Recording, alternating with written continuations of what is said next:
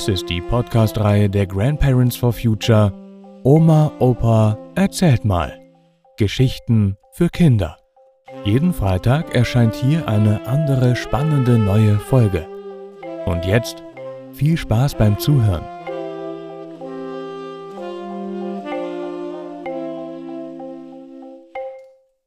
Das Kinderheim. Als ich ein Kind war, war ich häufig krank. Nicht nur, dass ich jede Kinderkrankheit wie Masern, Mumps, Keuchhusten, Windpocken usw. So reichlich auskostete, ich erwischte auch jede Erkältung, die sich in meiner Nähe ausbreitete, und war somit immer wieder mit hohem Fieber und entzündeten Mandeln für Wochen außer Gefecht. Für die Schule war das kein Problem. Wenn ich wieder gesund war, ging ich einfach wieder hin. Und gut war es. Nicht so wie heute, wo man im Anschluss an eine Krankheit an den Wochenenden die gesamten Klassenarbeiten nachschreiben muss und dann am besten vor lauter Erschöpfung gleich wieder krank wird. Aber für meine Eltern war es ein Problem. Nachdem mein Opa krank geworden war, lag ich ja meist allein zu Hause im Bett, weil meine Eltern ins Geschäft und meine Geschwister in die Schule mussten. Das war seinerzeit auch nicht so schlimm. Heute würde vermutlich das Jugendamt kommen, aber damals wurden Kinder oft allein zu Hause gelassen. Ich schlief sowieso die meiste Zeit, spielte mit meinen Kuscheltieren oder las in Büchern. Trotzdem fühlten sich meine Eltern dabei nicht wohl. Und meine Mutter beriet sich mit Dr. Henneberg, unserem Hausarzt. Er meinte, das Kind muss an die Nordsee. Nicht nur für zwei, sondern mindestens für vier Wochen. Es würde da wunderbare Kindererholungsheime vom Roten Kreuz geben. Oh je. Auch bei uns in der Heide gab es ein Kinderheim. Und wenn ich diese armen Tröpfe sah, wie sie in Zweierreihen Hand in Hand unter der Fuchtel von grimmig aussehenden Aufsichtspersonen dahintrotteten, wurde mir ganz anders zumute. Nein, sagte ich zu meiner Mutter, das kannst du vergessen. Wenn du mich in so etwas steckst, dann schreie ich die ganze Zeit. Die Sache machte mir richtig Angst. Und ich erzählte es meiner Freundin Annegret, die es wiederum ihrer Mutter erzählte. Diese ging schnurstracks zu meiner Mutter und war bald mit ihr einer Meinung, dass ein so sensibles Kind wie ich unmöglich einer solchen Umgebung ausgesetzt werden dürfe. Ihr Annegretchen sei schon mehrmals in einem kleinen privaten Kinderheim auf Amrum gewesen, das ausgezeichnet geführt werde und nur 28 Kinder aufnehme. Annegret habe sich da sehr wohl gefühlt. Wir Mädchen könnten doch im kommenden Sommer zusammen für vier Wochen dorthin gehen. Was Frau Schröder wohl nicht so auf dem Schirm hatte, war, dass meine Eltern sich die Kosten für ein solches privates Heim eigentlich nicht leisten konnten. Sie entschieden aber, es trotzdem zu machen. Dafür selbst auf Urlaub in diesem Jahr zu verzichten, das Geschäft im Sommer nicht zu schließen und das ganze Jahr durchzuarbeiten. So kam es, dass Annegret und ich, beide damals neun Jahre alt, im Juli 1961 in Hamburg von unseren Müttern der Leiterin des Kinderheims, Frau Rüth, übergeben wurden. Doch nach unserer Ankunft erlebte ich den ersten Schock. Unten in dem redgedeckten Friesenhaus, in dem wir Kinder untergebracht waren, gab es ein Fenster, durch das Früchtetee gereicht wurde. In einer langen Schlange stehend wartete ich, bis ich an die Reihe kam. Aber oh nein, der Tee schmeckte fürchterlich süß. Vor Schreck hätte ich ihn beinahe ausgespuckt. Ich ging zu einer der Betreuerinnen und sagte, ich kann das nicht trinken.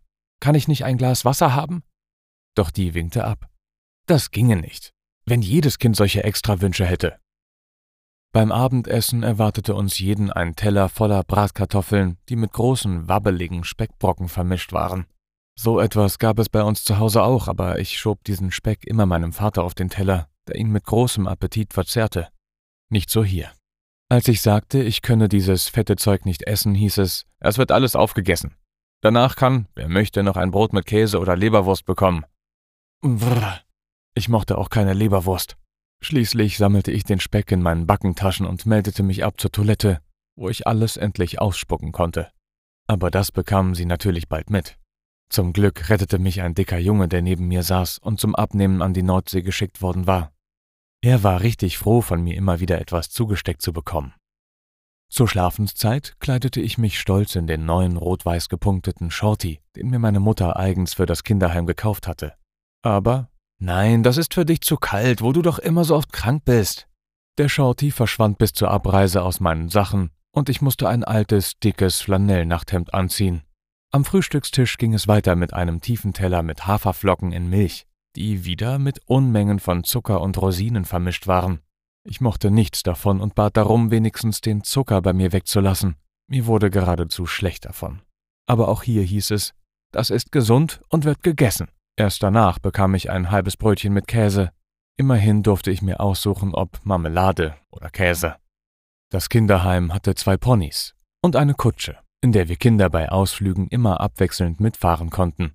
Und einer der Jungen, Kai, der jedes Jahr die Ferien hier verbrachte, durfte auf dem Bock sitzen. Das wenigstens gefiel mir. Die Insel Amrum besteht ja hauptsächlich aus großen Dünen, und in einem der Dünentäler hatte Frau Rüth mit den Betreuern eine richtige Piratendüne aufgebaut, mit einer Hütte aus Strandholz, einer Totenkopffahne und einer Schatzkiste. Dorthin gingen wir zum Spielen. Ich hätte mich gern mit einem Buch irgendwo hingesetzt und gelesen, während die Kinder um mich herum ihren kindlichen Beschäftigungen nachgingen, aber leider durften wir überhaupt keine Bücher nach Amrum mitbringen. Seinerzeit wurde das Lesen von Büchern bei Kindern ähnlich angesehen wie heute das Herumspielen auf dem Handy. Lediglich vor dem Zubettgehen wurde uns vorgelesen. Die ganzen vier Wochen haben sie gebraucht, um die kleine Hexe von Ottfried Preußler vorzulesen. Ich hätte die in zwei Tagen geschafft. So war ich gezwungen, mich dem lauten Geschrei der anderen Kinder auszusetzen, die wild umhersprangen und alles Mögliche veranstalteten. Die meisten kannten sich schon aus den vergangenen Jahren und knüpften daran an während ich bald völlig verstört war von der ganzen in meinen Augen sinnlosen Unruhe und Lautstärke. Ich fragte eine Betreuerin, wann wir denn ins Wasser gehen könnten. Sie meinte, jetzt noch nicht, das sei ungesund. Erst nach einer Woche dürften wir für zwei Minuten ins Wasser, dann jeden Tag etwas länger, bis zu 15 Minuten am Ende des Aufenthalts. Mir blieb der Mund offen stehen. In den Ferien mit meiner Mutter durfte ich vom ersten Tag an, solange ich wollte, im Wasser bleiben und nicht ein einziges Mal bin ich dadurch krank geworden. Also schlich ich mich davon in die Nachbardüne, wo ich in der Erinnerung an meine Mutter und meine liebe Oma in Tränen ausbrach und bitterlich weinte. Bald jedoch wurde Annegret zu mir geschickt, um mich zu holen. Sie konnte überhaupt nicht verstehen, warum ich so furchtbar weinen musste. Ihr gefiel es gut im Kinderheim, das mit dem Wasser war ihr egal und auch am Essen und dem vielen Zucker hatte sie nichts auszusetzen. Allmählich hatte ich Hunger und ich ging mit Annegret zurück, um mir eins der belegten Brote zu nehmen, die verteilt wurden. Und wieder war es eine böse Überraschung. Anstatt mit Käse oder Salami wie bei meinen Eltern waren die Brote mit braunem Zucker und Bananenscheiben belegt. Furchtbar, furchtbar. Aber der Hunger treibt's rein. Zurück im Heim dann wieder das zuckersüße Getränk und zum Mittag irgendein fettes Zeug. Nach einer Woche wurden wir, wie zu Beginn auch, gewogen. Und da stellte sich heraus, dass ich 100 Gramm abgenommen hatte. So geht das nicht, sagte Hilda, die für die Ernährung zuständig war. Du solltest doch zunehmen. Davon wusste ich nichts, war ich doch durchaus nicht untergewichtig, wie man auf den Kinderfotos auch heute noch sehen kann. Aber damals hatte man wohl die Vorstellung, dass alle Kinder dicke rote Backen und überall Speckrollen haben sollten. Nun, damit konnte ich nicht dienen. Was mich auch sehr störte, war der Zwang zum Mittagsschlaf. Jeden Tag mussten wir nach dem Mittagessen 90 Minuten ins Bett. Wir durften nichts machen in dieser Zeit, auch nicht schwatzen. Auf dem Flur saß eine Betreuerin, um aufzupassen. Und wenn sie etwas hörte, rief sie Ruhe da. Zu Hause musste ich niemals Mittagsschlaf halten, also lag ich untätig auf meinem Bett herum und langweilte mich zu Tode. Lesen durften wir ja auch nicht. Was ich überhaupt nicht begreifen konnte, war, dass ich offenbar das einzige Kind war, das an den Gebräuchen in diesem Kinderheim etwas auszusetzen hatte. Alle anderen fühlten sich hier pudelwohl. So kam es, wie es kommen musste. Nach circa eineinhalb Wochen bekam ich hohes Fieber und Schüttelfrost. Der Arzt wurde geholt. Er konnte für das Fieber keine Ursache finden und empfahl, mich von den anderen Kindern zu trennen, damit ich Ruhe hätte.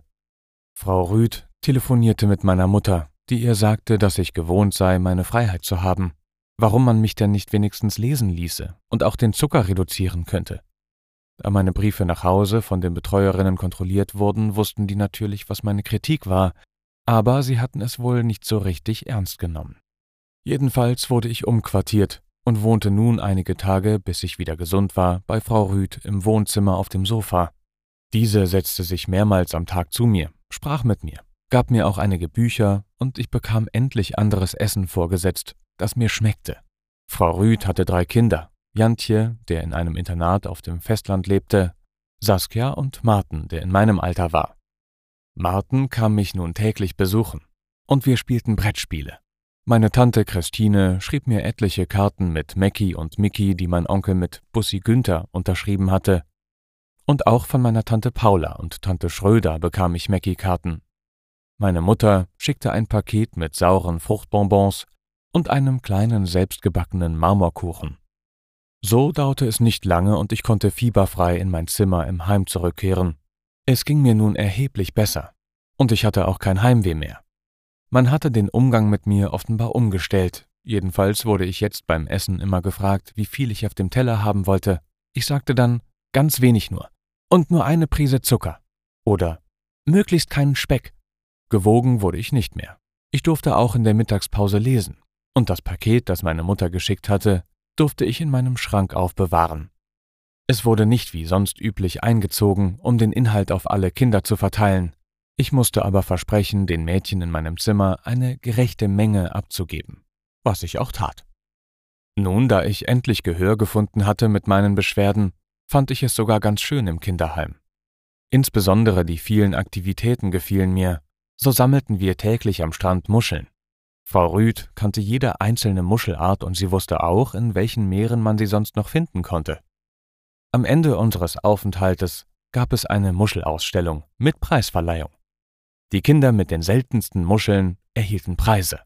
Die, die sogar Bernstein gefunden hatten, bekamen einen Sonderpreis. Annegret und ich waren nicht dabei, aber das störte uns nicht. Wir erkundeten auch einen Hünengrab und sammelten Pfifferlinge und Blaubeeren in den Dünen. Und einmal machten wir eine Wattwanderung nach Föhr, von der wir mit einem Krabbenkutter zurückfuhren. Hier durften wir so viele frisch gebrühte Krabben essen, wie wir wollten. So verging die Zeit bis zum Ende unseres Aufenthalts wie im Fluge. Ich war aber doch sehr erleichtert und glücklich, als wir wieder in Hamburg einfuhren und meine Mutter an der Seite von Frau Schröder mir zuwinkte. Sie hatte sich vom Geschäft den ganzen Tag freigenommen, um mich so richtig willkommen zu heißen. Mein kleiner Bruder war auch froh, mich wieder zu haben. Und so war alles doch noch gut zu Ende gegangen.